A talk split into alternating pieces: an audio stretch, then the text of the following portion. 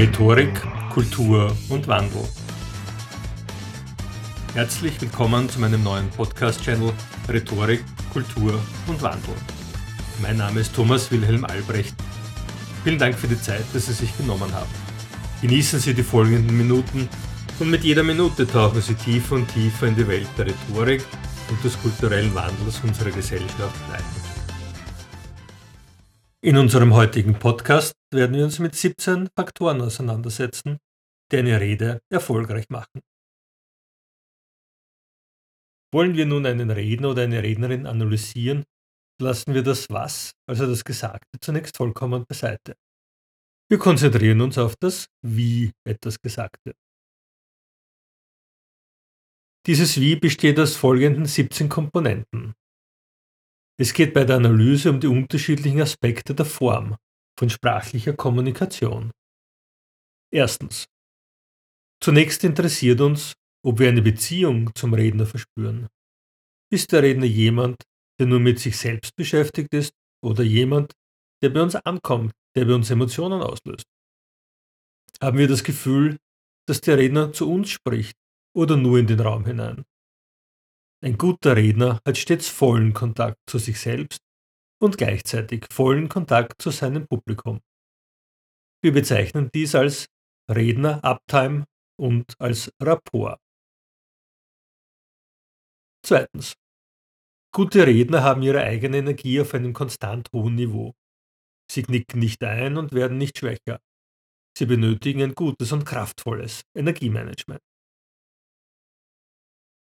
Drittens. Die Verwendung korrekter und grammatikalisch richtiger Sprache ist natürlich wichtig. Stellen Sie sich vor, jemand verspricht sich unentwegt und macht laufend Fallfehler. Das lenkt einfach ab. Viertens. Einen großen Unterschied macht es, ob jemand in einfach aufgebauten Sätzen oder in Schachtelsätzen spricht, bei denen er selbst nicht mehr den Ausgang findet. Manche Redner scheinen sich nicht mehr erinnern zu können, wie sie den Satz begonnen haben und wissen nicht mehr, was sie konkret sagen wollten. Einfache, kurze und klare Aussagen transportieren den Inhalt wesentlich besser. Fünftens. Aus der Sprachwissenschaft, aus der Linguistik kennen wir unterschiedliche Sprachmuster. In der Schule lernten wir oft nur die Grundbegriffe. Es gibt jedoch eine große Anzahl von Satzmustern, die bei uns Menschen jeweils unterschiedliche emotionale Reaktionen auslösen. Denken Sie vielleicht an jemanden aus Ihrer Jugend, der sehr viel davon gesprochen hat, was man alles machen muss. Manchmal ist das sicherlich sinnvoll, doch in vielen Fällen eben nicht. Menschen wollen nicht müssen, sondern sie wollen dürfen. Andere Menschen meinen wiederum, die Gedanken anderer Menschen zu kennen und sagen, du denkst sicherlich, dass es heute ein schöner Tag wird. Oder ich weiß, dass du glaubst, du kannst es nicht. Interessant sind auch jene Muster, die implizite Handlungsaufforderungen sind, die wir auch aus der Werbung kennen. Kaufen Sie heute noch. Wir werden uns diesen linguistischen und hypnotischen Sprachmustern ausführlich widmen, da sie in vielen Fällen trauenserzeugend sind und die Tür für Suggestionen öffnen. Sechstens. Wie wir wissen, haben Menschen zumindest fünf verschiedene Sinne. Das sind Sehen, Hören, Schmecken, Riechen und Fühlen. Menschen haben Präferenzen, welchen Sinneskanal sie bevorzugen. Nachdem der Redner nicht weiß, welche Präferenzen sein Publikum hat, sollte er in seiner Rede sinnesspezifische Wörter verwenden, die alle fünf Sinneskanäle bedienen. Siebtens. Viele Menschen bewundern besonders charismatische Redner. In der Nähe von charismatischen Menschen fühlen wir uns wohl. Warum? Charismatische Redner verwenden ein bestimmtes Muster, wie sie die visuellen, auditiven und kinästhetischen Wahrnehmungskanäle ihres Publikums erreichen. Das sogenannte Charisma-Muster. Achtens. Eine Aussage, eine Frage und ein Befehl haben am Satzende unterschiedliche Satzzeichen. Den Punkt, das Fragezeichen und das Ausrufezeichen. Genauso sollte die Tonhöhe am Ende des Satzes angepasst werden. Ach wirklich? Ja. Steigende Tonhöhe am Satzende signalisiert eine Unabgeschlossenheit, also eine Frage, einen folgenden Nebensatz oder eine Aufzählung.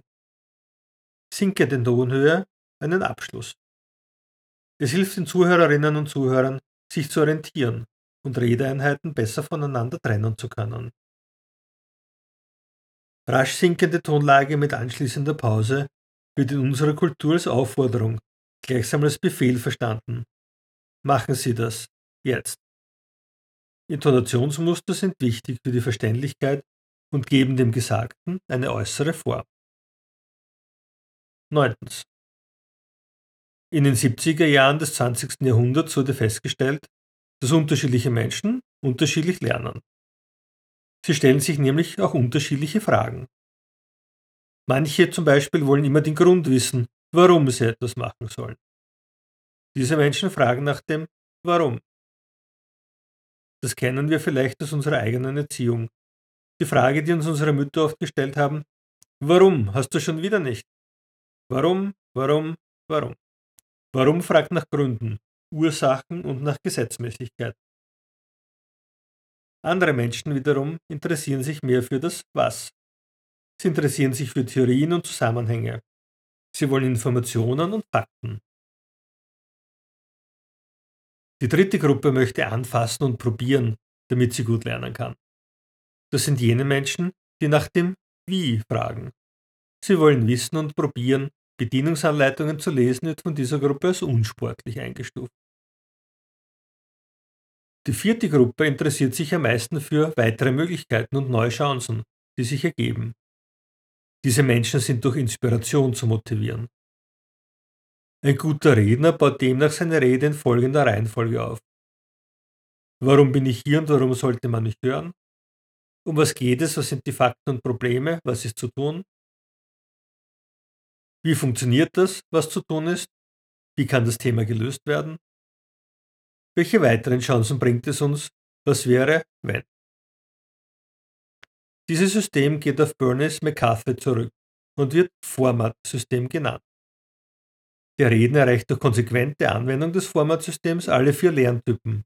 Seine Rede wird leichter verständlich. Zehntens. Wir erinnern uns, als im April 2019 die Notre Dame in Paris brannte. Die Menschen waren erschüttert und zutiefst bewegt.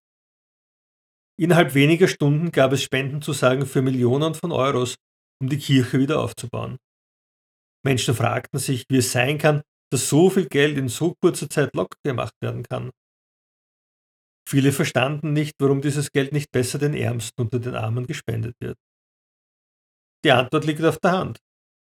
Die Notre Dame ist ein Symbol für die Identität eines ganzen Volkes. Die Identität basiert auf Werten. Wenn Werte verletzt werden, wie durch diesen Großbrand, dann trifft es uns Menschen im Innersten. Werte beschreiben, was uns Menschen wichtig ist. Wir handeln immer nach ihnen. Wir können gar nicht anders. Werte verändern sich auch in unserer Kultur.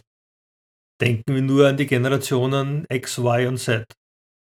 Diesen jungen Menschen sind im Vergleich zur älteren Generation oft völlig andere Dinge wichtig. Ein guter Redner adressiert die Werte seines Publikums und bringt sie in Relation zu seinen eigenen Werten und Wertesystemen. Elftens. Gute Redner legen ihre eigenen Überzeugungen auf. Sie kritisieren nicht andere Menschen. Wenn Kritik geübt wird, dann an deren Verhalten. Sie haben ein Menschenbild, das auf Respekt und Würde basiert. Sie leben Wertschätzung und bringen dies zum Ausdruck. Dies sind Überzeugungen, die einen Redner befähigen, ein guter Redner zu sein. Zwölftens. Gute Redner beschreiben immer, unter welchen Rahmenbedingungen ihre Aussagen Gültigkeit haben. Diese Rahmenbedingungen sind der Kontext einer Aussage. Kontext bezeichnet in der Kommunikationstheorie alle Elemente, die das Verständnis einer Aussage bestimmen. Zum Beispiel ist Regen für sich gesehen absolut bedeutungslos. Erst im Kontext mit der Umgebung kann Regen für die Landwirtschaft gut sein, für den Tourismus allerdings nachteilig. Die Kunst des Framings, also des Rahmensetzens, ist es, seinen Aussagen einen gezielten und klaren Bedeutungsrahmen zu geben. Wird dies zu wenig berücksichtigt, ist die Uneinigkeit über die Sinnhaftigkeit einer Rede oft sehr groß. Priming ist eine Form des Framings. Priming bezeichnet in der Psychologie die Beeinflussung, wie ein späterer Sinnesreiz verarbeitet wird. Wie die wortwörtliche Übersetzung aus dem Englischen schon sagt, ist es eine Art Grundierung. Jeder gute Maler grundiert zunächst den Untergrund, wie zum Beispiel die Wand, bevor er die Farbe aufträgt. Er bereitet die Wand auf, macht sie bereit für den Anstrich.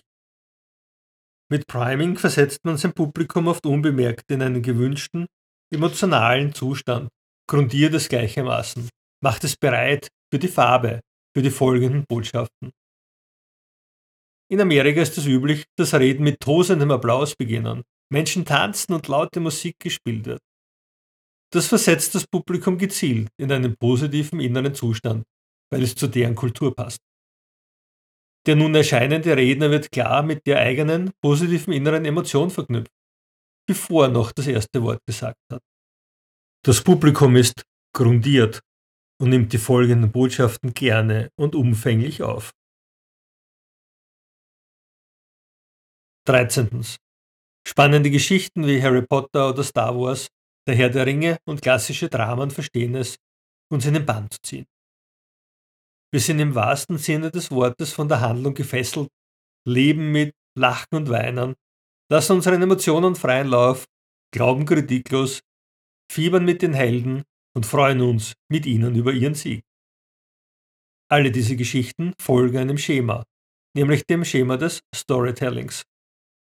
Hier gibt es freilich unterschiedliche Formate und Ausprägungen, wie jene nach Joseph Campbell, nach Christopher Vogler oder jene des Animationsstudios Pixar. Gute Redner verwenden diese Formate, um ihr Publikum für ihre Botschaften zu gewinnen. 14. Metaphern eignen sich ebenfalls hervorragend dazu, Menschen in gewünschte emotionale Zustände zu versetzen. Metaphern sind Gleichnisse, die uns helfen zu verstehen.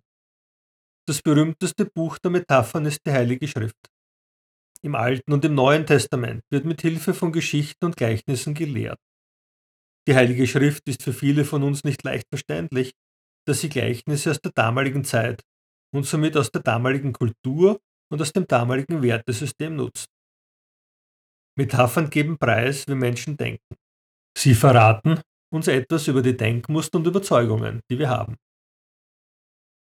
15. Sprache ist unsere mächtigste Droge.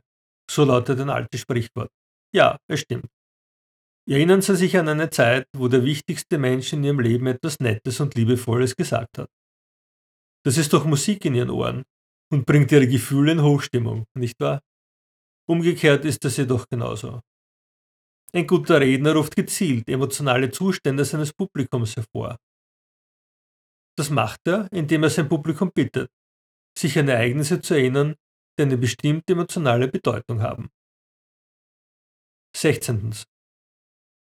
Jedes Theaterstück lebt von seiner Inszenierung, von der Gestaltung der Bühne und davon, wie und wo sich die Schauspieler auf der Bühne bewegen. Das gleiche gilt für Rednerinnen und Redner.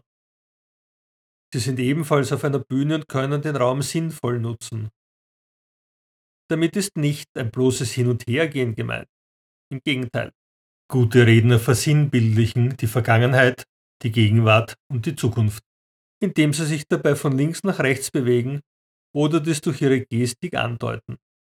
Genauso können gute und schlechte Botschaften von jeweils unterschiedlichen Positionen auf der Bühne vorgetragen werden. Bewegt sich der Redner im Verlauf seiner Rede wieder an die Position, von der bereits gute Botschaften gegeben wurden, so weiß das Publikum bereits unbewusst vorab, dass wieder eine gute Botschaft folgt. 17. Die Körperbewegungen des Redners sind insgesamt sehr bedeutend dafür, wie glaubwürdig eine Rede wahrgenommen wird. Die US-amerikanische Psychotherapeutin Virginia Satir hat unterschiedliche Typen, die Satir-Typen definiert. Diese sind der Ankläger, der Ablenker, der Rationalisierer und der Beschwichtiger. Später kam noch der Leveler dazu. Schon alleine durch Körperhaltung und Gestik werden jeweils ganz bestimmte Signale gegeben, ohne dass ein Wort gesagt werden müsste. Wir sehen also, Menschen verraten durch die Art und Weise ihres Sprachgebrauchs, ihrer Gestik und Mimik, ihrer Wortwahl und ihres gesamten Auftretens sehr viel über ihre Denkmuster. Denkmuster sind nichts anderes als die Art und Weise, wie über bestimmte Fragen des Lebens gedacht wird. Diese Fragen beziehen sich auf das eigene Überleben, auf das Zusammenleben in der Gruppe, auf Machtgebrauch, auf Systeme und Organisationen, auf die Nutzung von Ressourcen, auf Beziehungen zwischen Menschen, auf die eigene Spiritualität und das holistische Gesamte. Der US-amerikanische Psychologe Claire W. Graves hat dies im Rahmen der Spiral Dynamics, Spiraldynamiken, erfasst. Menschen auf unteren Ebenen der Spirale haben andere Denkweisen als jene ganz oben. Gute Redner bedienen diese Denkmuster und Wertesysteme, damit ihre Botschaft ankommen und landen kann. Wir werden im Einzelnen noch sehr speziell in den folgenden Podcasts darauf eingehen. Ist Ihnen dies übrigens aufgefallen? Kein einziger der vorhin genannten Aspekte kümmert sich um den Inhalt oder bewertet den Inhalt einer Rede. Es geht ausschließlich darum, wie eine Botschaft transportiert wird und nicht darum, was der Inhalt der Botschaft ist.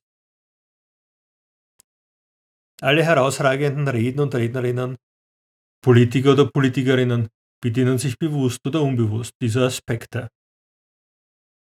Alle anderen, die diese Aspekte mehr oder weniger dem Zufall überlassen, wundern sich, dass ihre Botschaften eben nicht so ankommen, wie sie dies gerne hätten. Liebe Zuhörerinnen und Zuhörer, in den folgenden Podcasts werden wir all diese Aspekte noch im Einzelnen behandeln und vertieft darauf eingehen. Freuen Sie sich darauf. Bis bald. Mögen Ihre Worte stets in Ihrem Sinne ankommen. Das wünsche ich Ihnen von ganzem Herzen. Ihr Thomas Wilhelm Albrecht. Besuchen Sie meine Webseite www.albrecht.com mentale-innovation.com und wählen Sie aus den umfangreichen Angeboten das passende für Sie.